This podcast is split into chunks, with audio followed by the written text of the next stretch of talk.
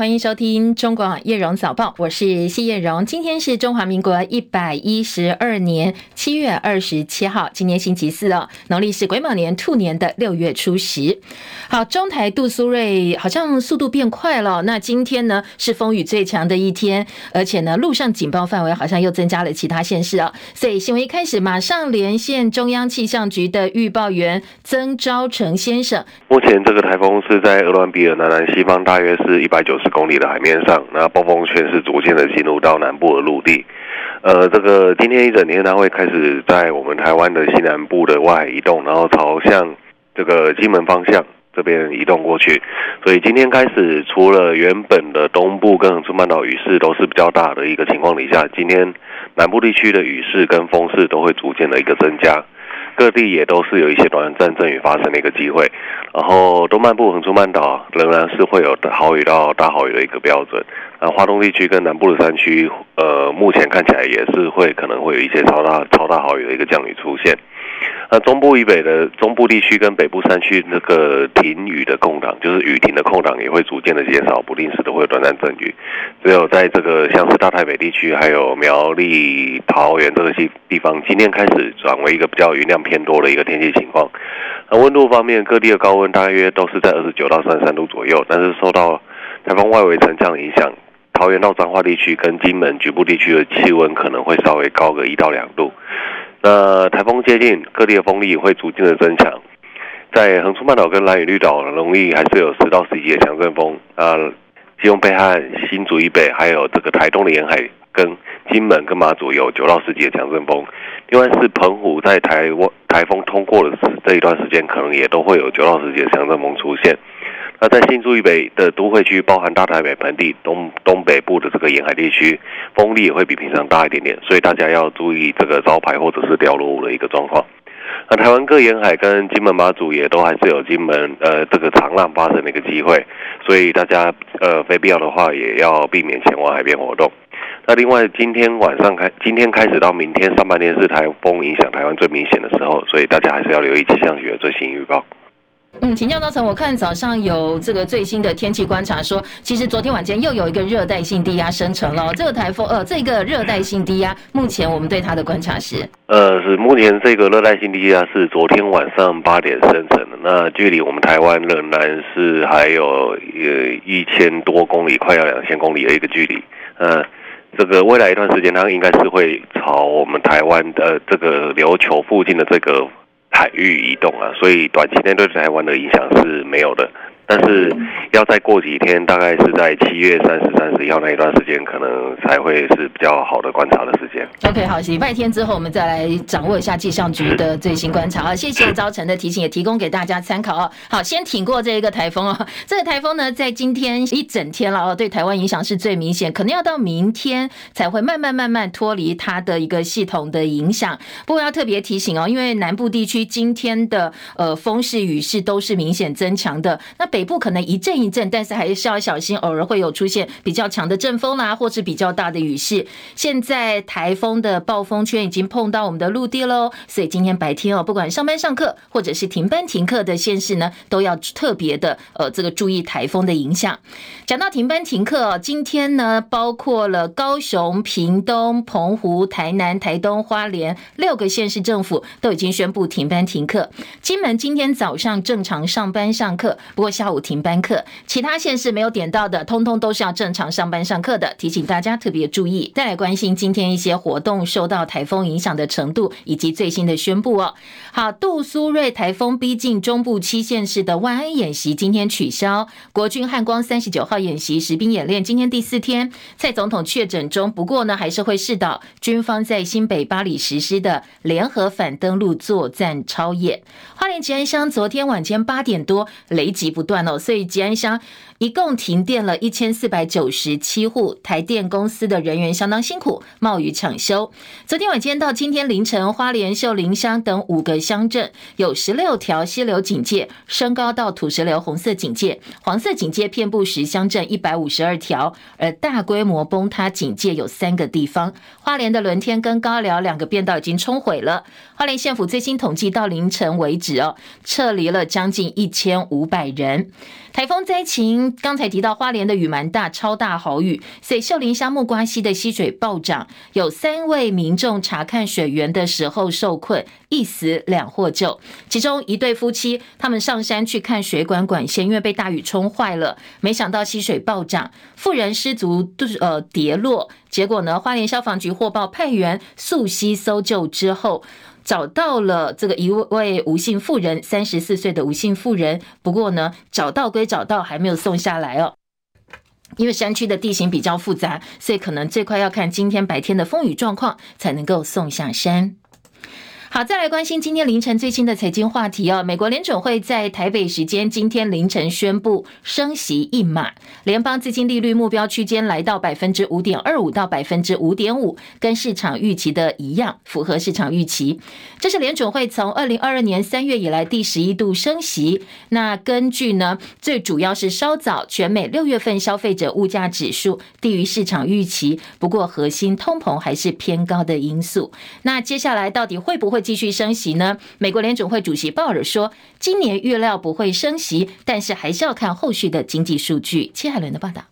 美国联准会决策官员历经两天例会，一致决议升息一码，联邦资金利率目标区间达到二零零一年初以来最高的百分之五点二五到百分之五点五。会后声明指出，通货膨胀仍然居高，近几个月就业成长热络，经济活动以温和的速度扩张。比较六月的会议声明显示，联准会认为经济表现比先前稍稍乐观，而这份声明对接下来的利率路径没有做出暗示。联准会主席。鲍尔重申，通膨回归目标百分之二还有长路要走，今年预料不会降息。鲍尔说，后续一切取决于经济数据，九月升息或利率维持不变都有可能。例会前将不会预做决定。官员认为，政策需要处在限制性水准一段时间，如果合适，准备进一步调高利率。最新官方数据显示，美国六月消费者物价指数 CPI 年增百分之三。鲍尔用“让人欣喜”形容这个数据，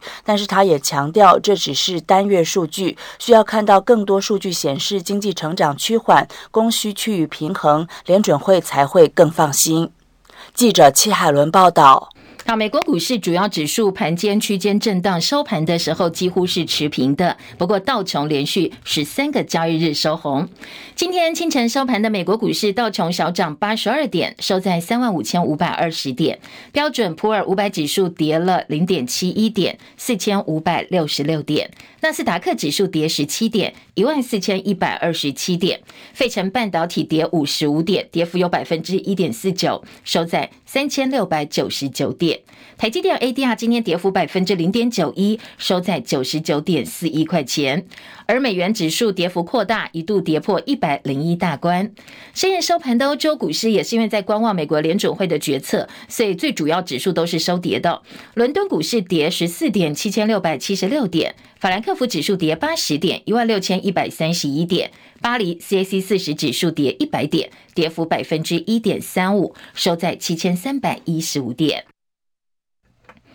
美国原油库存降幅低于预期，加上交易员正在评估美国联准会的升息决定，所以国际油价走跌，从三个月高点回落。纽约商品交易所西德州中级原油九月交割价下跌八十五美分，每桶七十八点七八美元。伦敦北海布伦特原油九月交割价下跌七十二美分，每桶八十二点九二美元。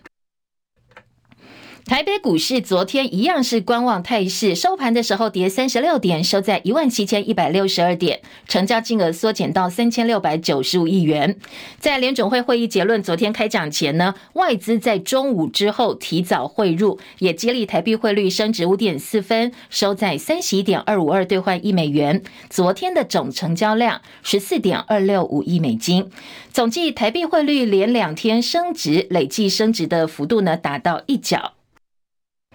好，今天的国际话题，我有帮瓜地马拉八月二十号要举行第二轮的总统决选，由第一轮得票数最高的两个人去角逐，分别是全国团结希望党的候选人前第一夫人托瑞斯，以及种子党的阿雷巴洛。其中相对比较轻中的是种子党的候选人阿雷巴洛，他今天表示，他无意改变台湾跟呃瓜地马拉之间的邦交关系，但是维系跟我们邦交还有发展，以及跟中国大陆之间发展经贸关系。他说这两个是不冲突的。华府智库大西洋理事会今明两天分别邀请这两位参选者来谈他们的政见。针对外界关心中华民国跟瓜地马拉邦交有没有可能因为选举结果而生变。阿雷巴洛这位亲中的候选人表示，他的阵营已经在跟台湾政府对话，讨论怎么样开发利用台湾合作的关系来推动瓜国的发展计划。他说呢，他已经多次表明了他没有兴趣改变两国的邦交关系。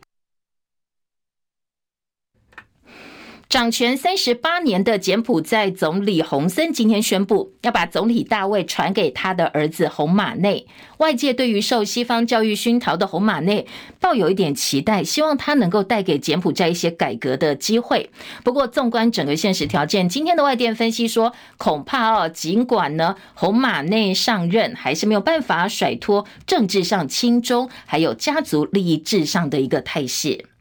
俄罗斯总统普京计划十月份到中国大陆参加“一带一路”高峰论坛，而今年第二场的习普会有机会哦，在这个时间点登场。媒体分析，普亭此行是希望能够巩固双边的关系。二零二四巴黎奥运一年之后揭幕，国际奥会发出了参赛邀请，俄罗斯跟白俄罗斯确定不在两百零三个受邀国家的行列。二零二二年万圣节，南韩梨泰院踩踏事故造成了一百五十九人死亡、一百九十八人受伤的重大悲剧。当地很多民众要求要就责哦，那政府也被批说处理不当。一百六十七天之后，南韩宪法法院前天驳回了针对行政安全部门，相当于我们内政部的长官李祥敏的弹劾案，所以引起争议。很多家属在法院外拉白布条抗议，还有受害的母亲呢，在媒体镜头面前痛批韩国的司法机构已死。部分的家属冲进人群，跟保守派人士发生了冲突扭打，造成了相当冲突的场面。六十四岁奥斯卡影帝凯文·史贝西性侵官司缠讼六年之后，陪审团今天做出判决，九项性侵指控通通判决无罪。凯文·史贝西在法庭上当场落泪。人口稠密的南亚国家孟加拉，今年雨季呢爆发了登革热疫情，而且快速传播。目前当地的登革热疫情造成至少两百零一人死亡，所以很多媒体担心哦，接下来呢可能因为登革热死亡人数还会再写记录。前总统李登辉时代有名的密使当推苏志诚、郑淑敏，而苏志诚跟郑淑敏在跟对岸的会面呢，也间接促成了之后的孤汪会谈，确立两岸以海基会、海协会往来的体制。其中，中视前董事长、文建会前主委郑淑敏今天凌晨在美国华盛顿家中摔倒，伤及头部，急救无效，失去生命征象，在美国猝逝。网友杨朵发表文章引述好朋友的文章说，她是女性国际艾美奖杰出经营奖的得主。那卓越的经营让中视晋升是上市公司。说如果郑淑敏的人生太过传奇的话，那后续呢可能是她的踏实跟努力成就了属于郑淑敏的传奇。一九九二年六月，李登辉派苏志诚跟郑淑敏到香港，第二天跟汪道涵以及涉台事务官员密会。一九九五年一月三十号，江泽民在除夕发表江八点，而苏志诚跟郑淑敏不久就到澳门跟曾庆红见面，讨论江八点跟李登辉打算回应的李六条。此行呢，密使发挥了代话功能，对于接下来两岸的沟通有相当大的帮助哦。好，过去李登辉时代的两岸密使郑淑敏在美国猝逝。国民党总统参选人侯友谊竞选办公室执行长金溥聪接连小刀出鞘，刀锋对准台北市立委参选人罗志强，引发了党内小鸡群起反弹。侯办昨天晚间发文态度强硬，说攘外必须要先安内，严正驳斥换侯杂音或者是其他阵营的接触，强调金溥聪最近的发言呢，只是扮演好执行长的角色。部分蓝营人士很担心，说金溥聪大力批判自己人，可能会让全代会。好不容易营造的团结气势再度降温，甚至会撕裂党内的和谐。昨天呃也有很多小鸡哦，接受媒体访问的时候，对党中央、对党中央最近的一些说法，还有侯办的回应哦，发表自己的意见。我们来听听看哦。我们一直针对自己人，我真是看不懂到底要干嘛。对自己人说话，真的要就事论事，那而不是说对对方去情绪勒索。我觉得这两点是不一样的。在野党本来就要监督执政党，因为今天民众为什么很多人他没有办法支持侯友谊的原因，根本就不在说。徐巧芯是不是去谁的场？我没有那么重要，是我一点都没有那么重要。他们真正不想支持侯友谊的理由是觉得你对抗民进党不够努力，一定要逼我们把话讲这么白吗？明明可以不要把话讲这么白的，为什么要逼我们把话讲这么白呢？比如说像郭台铭，可能大家觉得说他是不是要独立参选了，党部或什么的，我们要想办法把他拉回来，而不是把每一个人都推出去。你把所有人推出去，那怎么选啊？难道就剩一个人选？你觉得能赢吗？民进党躺在那边笑呵呵的，然后你们都自己也陷入在这些事情里面，然后自己在打自己人，然后打成这样的时候，那我准备本来准备好的很多，比如说台南光电的议题，说真的都已经准备好了，我就觉得我现在拿出来有什么用？没有，没有人管，没有人在意。那我们这些明明我们的专长是在前线监督民进党的人，我们就变成英雄无用武之地？难道这就是你们要的吗？我就觉得真的是莫名其妙。好，这是台北市议员徐巧芯参加中广新闻网一历史一起来节目当中哦，他批黄子哲是情绪勒索。侯友谊竞选办公室发言人黄子哲，他昨天批评台北市议员徐巧芯参加红海创办人郭台铭的活动会伤害到谁自己清楚。他也直言说，法律是道德的最低标准。那徐巧芯随后在中广新闻网历史一起来节目当中回批黄子哲是情绪勒索，说选民不肯支持侯友谊是因为他对抗民进。党不够努力，不要把民调不好挂到别人身上。其实侯办近呃这几天接连杠上了，包括罗志祥、陈玉珍还有曲小青这些党籍立委参选人。执行长金普聪更说，国民党不分区立委郑丽文是脓包要挤出来。陈玉珍昨天酸度爆表回应说，既然哦侯办希望小鸡们都把嘴巴闭上，只能够说国王新衣很漂亮，那他会顺势而为。如果今天真的是凭。我们国民党一己之力可以下架民进党，我们也非常希望这样子。问题是现在的民意真的是这样展现吗？这几个站出来讲话，哪一个当初不是被称被称赞为是国民党的战将？哪一个人不是在跟民进党对抗的时候都是勇往直前的？我们是为什么啊？我们当然就是希望下架民进党。如果有人今天说了真话，就必须被砍被杀。那如果我们被砍被杀，然后国民党可以因此而获胜，我也可以因此而当选总统，我也愿意上断头台。我也是这样讲。我想这些当初一路为国民党冲在前面的人，你说郑丽文也好，不够认真吗？罗志祥不够拼吗？我当初在当书记，国民党团书记长不够努力吗？我们真的，我们真的就只想害自己的党吗？伙伴如果每天都只想听到这些国王的新衣非常漂亮哦，全台的民众都是拥戴侯爷，那如果他想只想听到这样的话，我们就这样子说吗？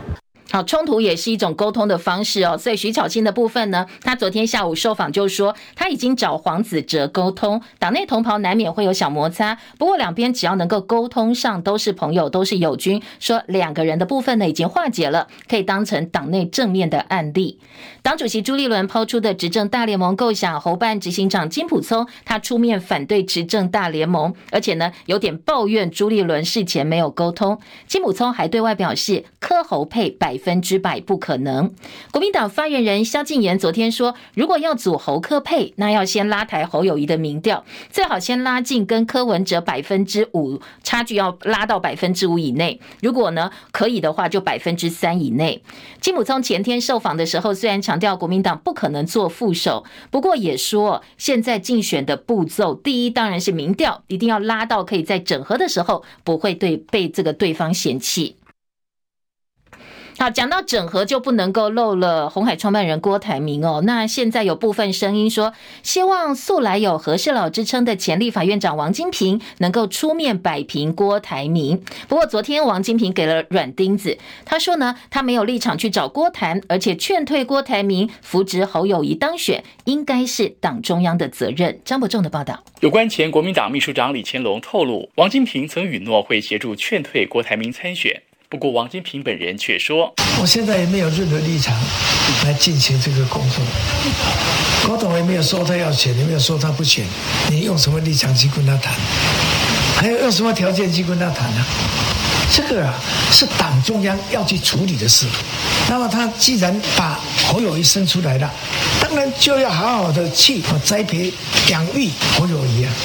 让他能够顺利当选，这才是正道。王金平认为，党中央也应该赶紧主导侯友宜的选务，包括成立各种辅选团队和竞选总部，都应该加紧脚步进行，强调这是党中央必须负起的责任。而对于党主席朱立伦在全代会突然抛出执政大联盟，王金平则以当天不在现场为由回避回应。被问到郭董是否持续想约王金平见面，他则明确提到郭台铭应该能理解他的立场。王金平说他自己说话算话，他支持党提名人选侯友谊，因此没有办法再和郭董见面，因为见面不晓得要说些什么或讨论些什么。但他也重申，现在自己并没有任何立场去劝退谁或整合谁。这些应该都是党中央要处理和努力的目标。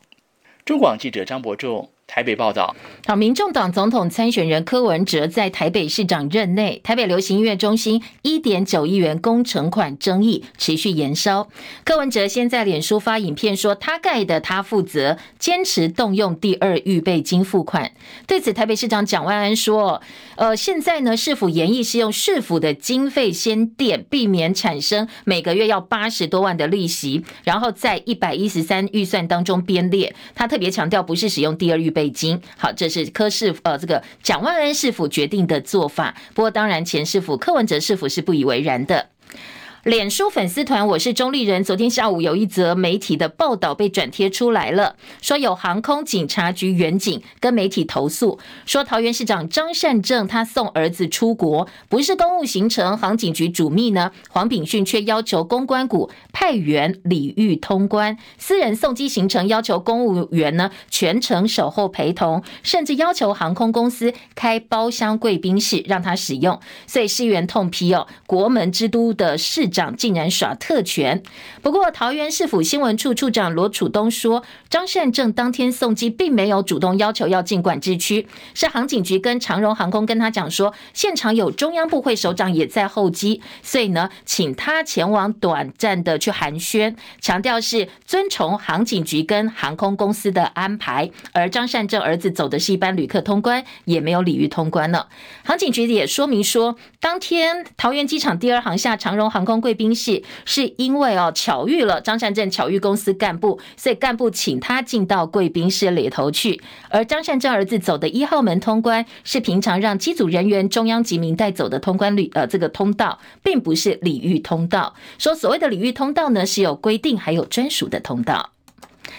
威廉琼斯杯篮球赛停办三年之后，今年八月要在台北和平篮球馆举行，包括了男子组跟女子组，有四支地主跟十一支外队参加。继续是陈凯的报道。蓝队十七人虽然列了七名后卫，但之前蒋玉安跟林伟汉退训，陈英军跟李凯燕又受伤开刀，剩下来的后卫没有一个是纯控球。总教练萨茂森表示，陈英俊应该赶得及亚运，李凯燕还要观察。而白队包括效力 CBA 江苏的马建豪以及混血兄弟贺丹跟贺博都备受瞩目。相对蓝队正选都是老面孔，白队的国内外新秀混编或许更让球迷期待。简廷照表示，大家都想要拿出最好的表现嘛，其实也是。第一次参加，那心情也都是既紧张又兴奋。白队打完琼斯杯后，还会接着跟来台备战世界杯的立陶宛打一场友谊赛。至于中华女篮在亚锦赛挫败后，接着日本移地训练，前锋黄丽娟表示：“因为在其实，在前一段的比赛，可能结果不是那么的理想，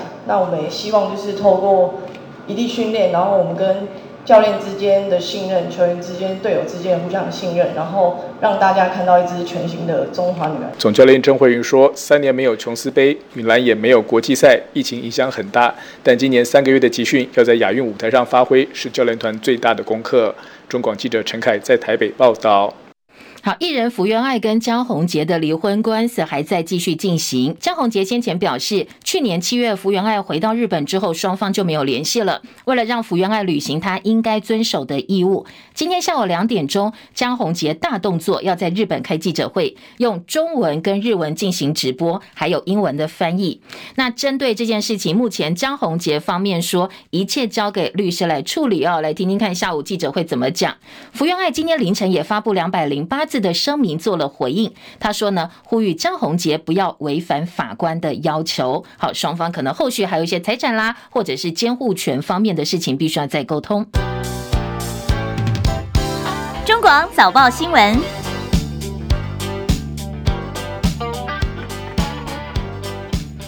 您，现在时间七点三十分，欢迎回到叶荣早报，我是谢叶荣。好，台风天哦，上班上课要特别注意哦。再次提醒大家，今天呢不用上班上课，停班停课县市包括高雄、屏东、澎湖、台南、台东、花莲这六个县市是停班课的，不必出门了。那金门今天早上上班上课，下午停班停课，其他县市没有点到的，通通都要出门上班上课，提醒大家注意。另外，台风呢现在呃已经接触到台湾陆地了。所以呢，气象局持续发布海上、陆上台风警报，各地风雨逐渐增强。那今天是整个台风影响台湾最剧烈的时候，特别提醒哦，在暴风圈范围内的呃这个县市呢，要严防豪雨或大雨发生，甚至部分电视呃县市已经出现了豪大雨。那昨天警戒范围增加，彰化、南投通通都进到了陆上警戒区，还有包括今天屏东高。高雄、台南风雨会逐渐增强，要前防强风豪雨。澎湖、金门没有地形上的屏障，所以防灾也千万不要大意。中部以北相对平地，受到地形屏呃这个屏障影响比较小，但是还是要注意哦，这个强风还有骤雨，大家都要提高警觉。东半部持续降雨，可能会有致灾性的雨势出现，山区总雨量达到一千毫米，小心台风落实，大家都平安。好，这是台风消息哦，在读报前先提供给大家。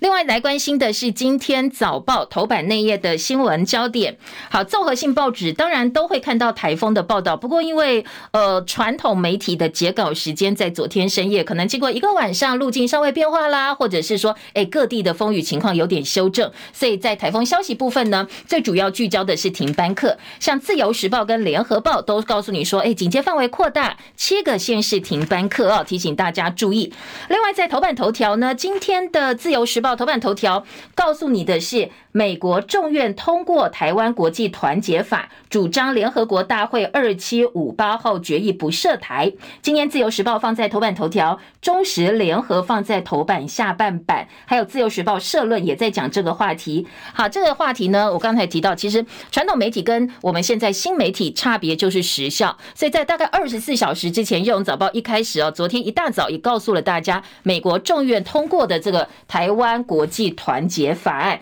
所以今天我们主要聚焦就在一些分析的部分了。美国联邦众议院通过的台湾国际团结法，这是因为呢，联大二七五八号决议呢，只承认 PRC 政府，就是中华人民共和国政府，是联合国内当中中国的唯一合法代表，但是并没有处理台湾跟台湾人民在联合国或任何相关组织的代表权问题，也没有包括任何跟台湾主权有关的声明，所以美国反对在任何没有台湾人民同意的情况之下，试图改变台湾地位的倡议，要求美国呼吁国际组织抵抗中国，试图要扭曲关于台湾的决议文字政策或者是一些作为。当然，嗯，这是相对挺台湾的一个法案哦。今天自由时报大作在头版头条。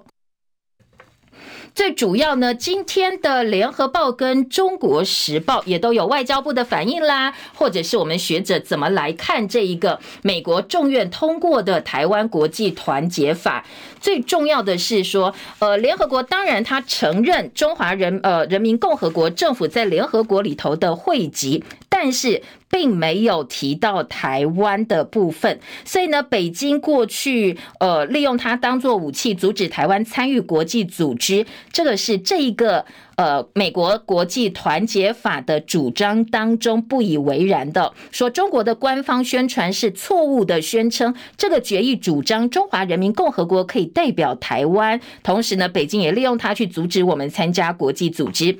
听起来对台湾未来在国际参与这些组织是相当好的一个开始。不过实际务实一点讲，因为它的程序部分呢还有很多必须要克服的，所以今天包括中时联合也有点到，我们外交部当然对他表示感谢，在野党也对他表示感谢，毕竟相对来讲是对台湾是比较友好的一个通过。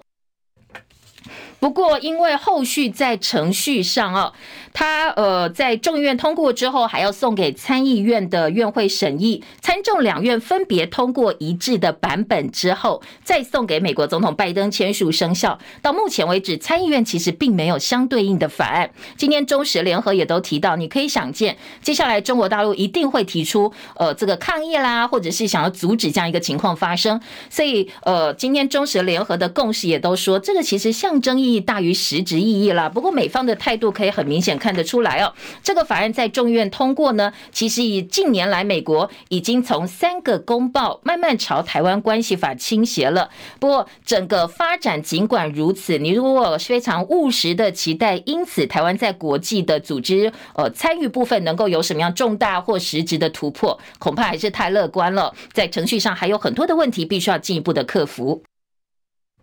好，这个是自由时报的头版头条，还有其他报纸今天比较大篇幅报道的焦点。而联合报今天头版头条关心的是健保点值，今天大标题说健保点值降恐怕会影响到就医，所以三亿来补中医的总额。好，等一下来告诉你这是什么事情哦。中国时报今天的头版头条关心的是诈骗，说呢，呃，在我们的 NCC 的部分呢，对于第一起的电信涉诈竟然轻罚三十万，去年诈骗案影响到台湾血台七十亿元，但是呢，在第一起电信诈骗的部分，NCC 竟然轻放。国内近年呢，去年有将近三万件诈骗案，通传会 NCC 昨天对一起涉诈的海峡电信只有轻罚三十万，所以民众党立委陈婉惠质疑，按照电信法规定，你是可以处二十万以上一百万以下罚还的，但是 NCC 选择从比较轻的方向去呃酌罚三十万，所以在野的立委都质疑 NCC 公信力荡然无存，连协助政府打诈都做不到，说国。家打诈是雷声大雨点小，人头门号抓不完，竟然也没有落实用户查核来做结案。当然，你如果是重罚的话，可以以儆效尤嘛，哦，有一些警惕的效果。你轻放的话，大家就怀疑你打诈的决心了。这是呃今天的《中国时报》头版跟内页的六版报道。当然，针对 NCC 为什么只罚三十万，还有呢，呃，在过去我们所谓的国家队打诈，国家队再也说就变打假球了。政府好像真正变成自己才是诈骗队。《中国时报》的报道。另外，在财经报纸的部分，两个财经报纸头版标题也不太一样哦。先听到《经济日报》说，AI 股人气旺，大眼嘎空秀，个股券资比不断升高。广达、建准、奇鋐等强势走扬，而《工商时报》则说，联准会升息前，金融类股很抢戏。先从健保来听起哦，健保的问题。今天《联合报》大标题说，健保点值降，恐怕会影响到就医。疫情看诊暴增，抢清关一号。好，今天《联合报》的重点这一则新闻是告诉你说，去年五月至本土的新冠疫情大爆发，国人抢着看中医去拿清关一号，或者是调理长新冠，所以。那健保署统计，中医就医人数比前一年成长百分之二十点六，申报医疗费用成长百分之十六点六，导致中医总额不够用，所以健保点值下降。中医师认真付出，但是呢，你看病看病人看得越多，获得的给付却打折。健保会昨天同意动用调节非预期风险的预备金，拨款三点一二亿元来弥补中医总额不足的问题。健保点贬值偏低，对民众就医一定会有影响哦。台大癌医中心院长杨志新说，国内医疗环境是尊重病人就医的权利，不希望去限制大家看医生，也认为不应该限制。但是如果健保财务不足以因应医院跟医护人员，医院可能会被迫，那我就是门诊到一定人数我就不看了，否则看的话还要去摊哦，这个健保点值就下降，所以我干脆限制病人的人数，那就会影响到民众去就医的权利了。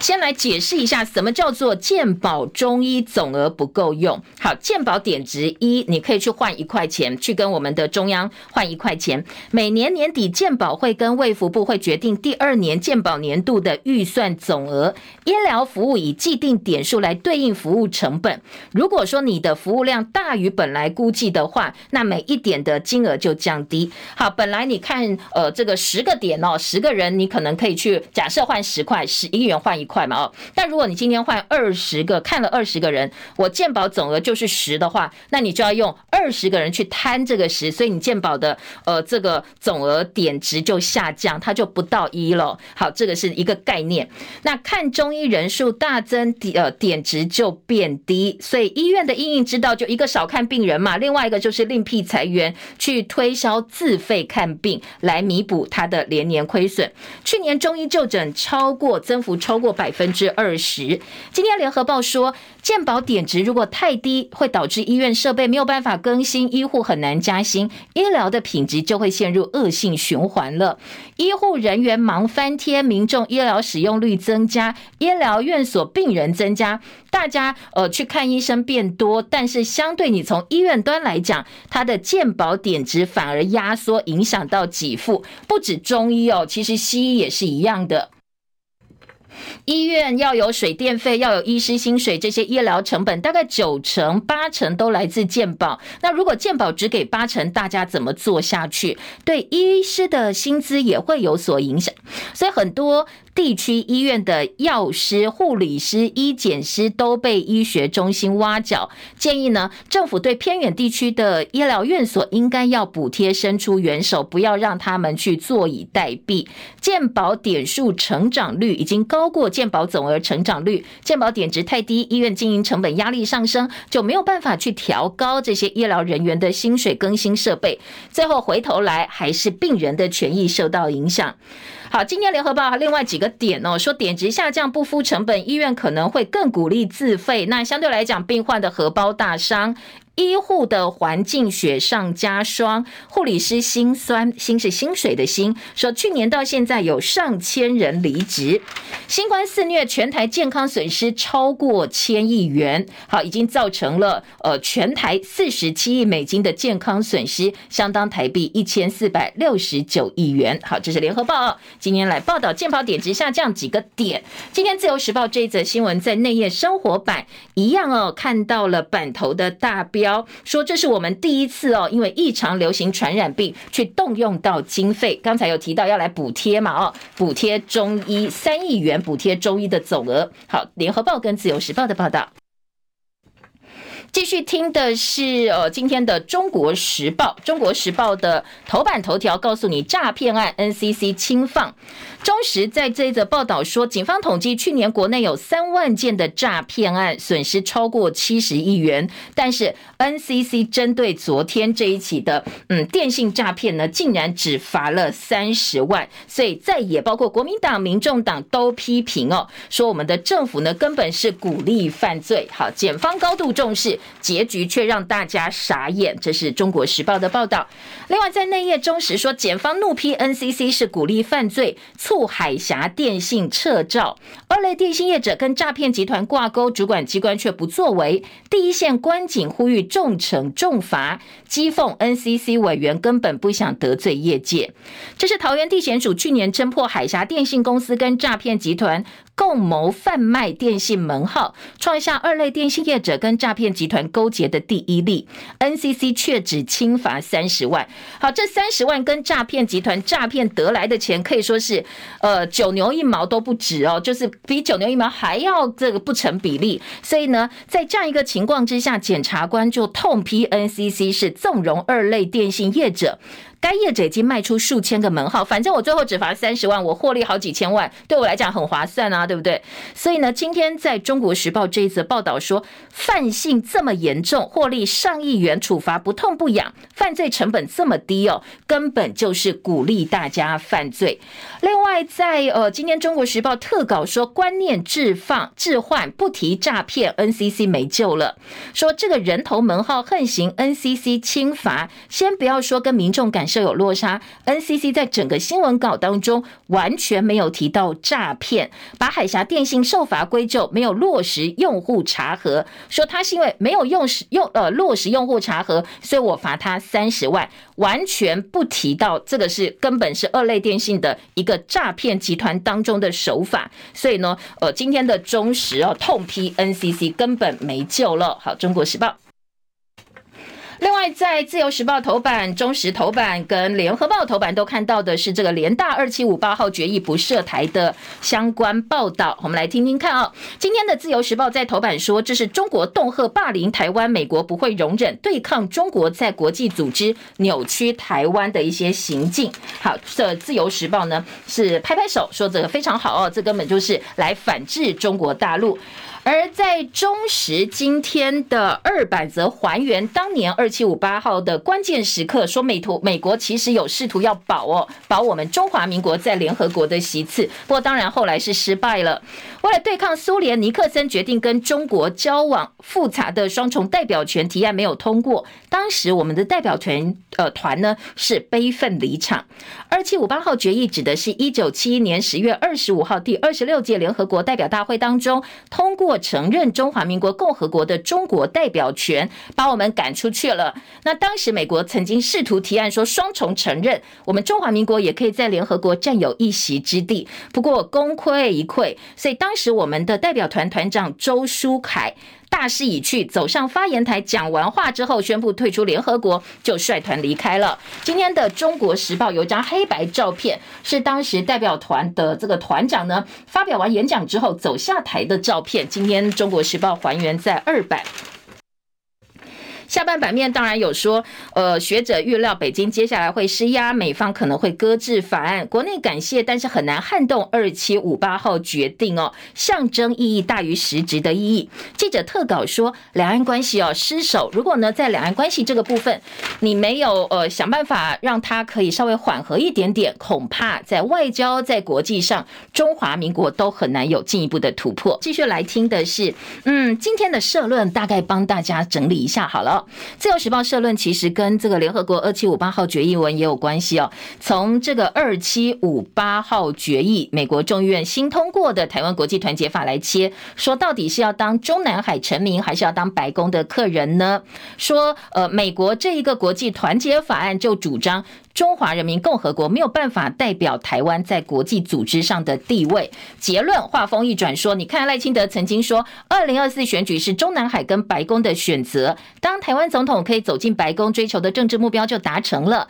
说非绿阵营见猎欣喜，帮赖清德扣上麻烦制造者的帽子。自由说这些论点哦，就是从中南海来看台湾民选总统走进白宫的愿景。说我们两千三百万人在选举的时候。后呢？批侯科郭是中南海的菜，到底是要当中南海呃的臣民呢，还是要当白宫的客人？好，这是今天自由时报的社论。中时跟联合社论都关心的是关于呃这个现在哦国民党内的一些整合的问题。好，这个今天早报政治新闻版面也蛮大的，我们等一下带大家来听听看啊，到底各个报纸有哪些相关的报道。今天中时社论来批金溥聪，继续批金溥聪。说金普聪徒增内乱，国民党必须要止血啊！好不容易呢，全代会汉子、兔子、燕子再度合体，大团结的场面让大家稍微有点信心了。结果没想到金普聪不断放炮。而且刺的都是自家人。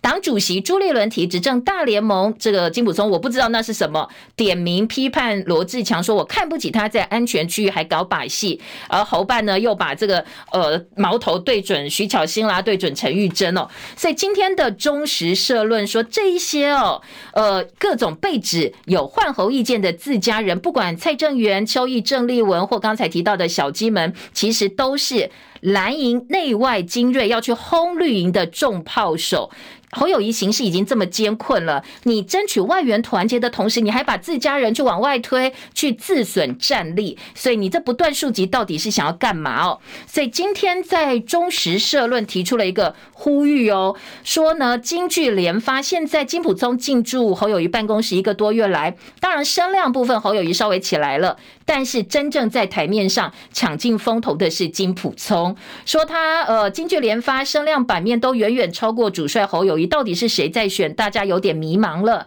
那接下来你要改变的困境没有解决，侯友谊民调提升有限，所以中时说新的麻烦跟争议都出现了。国民党跟侯友谊接下来对金普聪的去留进退，必须要想个清楚哦，要弄个明白。好，这是中时要带的一个风向。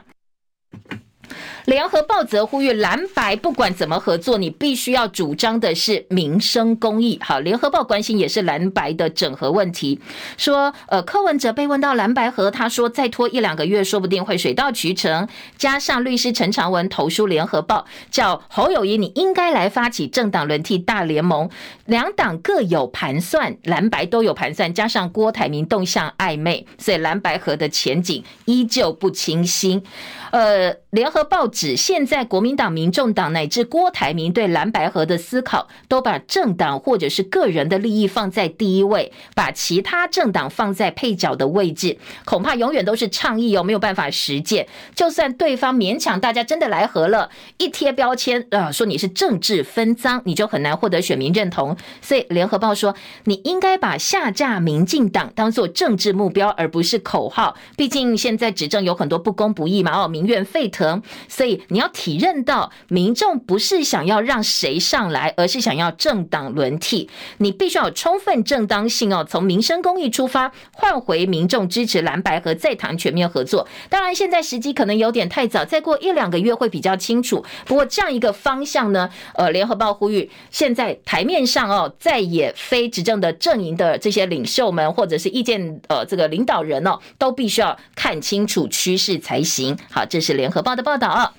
再来，在内页呢，今天中时三版说侯科佩再也整合，尊重柯文哲的意见。目前以拉抬侯友谊民调优先，侯科佩侯科佩百分之百不可能，否则呢军心会涣散，就不用选了。好，这是今天中时的报道。而下半版面彰显要酸金普聪向自己再选帮侯友谊得罪人，金小刀炮口对内，蓝立委说锋利的角度应该朝向执政党。侯友宜止跌回升，蓝营全代会之后的最新民调哦，这是美丽岛电子报的民调，侯友宜持九点九，柯文哲二十四，领先的赖清德百分之三十五点一。好，虽然排名不变，但是柯文哲卡关跌到百分之二十四，那侯友谊小幅上升。接下来呢，王金平要帮他。组农会后援会，呃，金门八二三活动另类战场，侯柯赖外传，还有郭台铭，大家这个大咖通通同台了。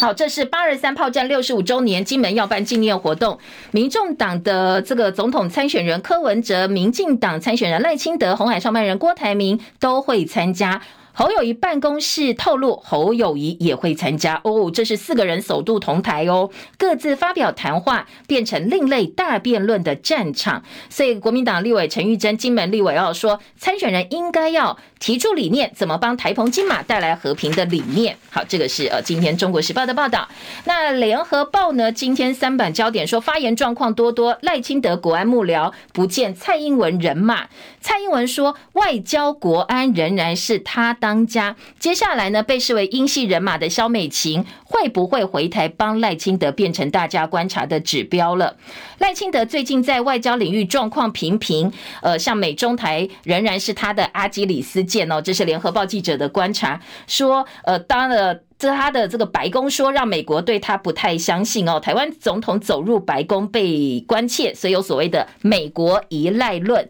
那现在呢，美中台三方关系考验赖清德的同时，蔡英文会不会出手？他倚重的国安幕僚基于种种原因，现在并没有进到赖团队来帮忙选务的相关事宜，所以。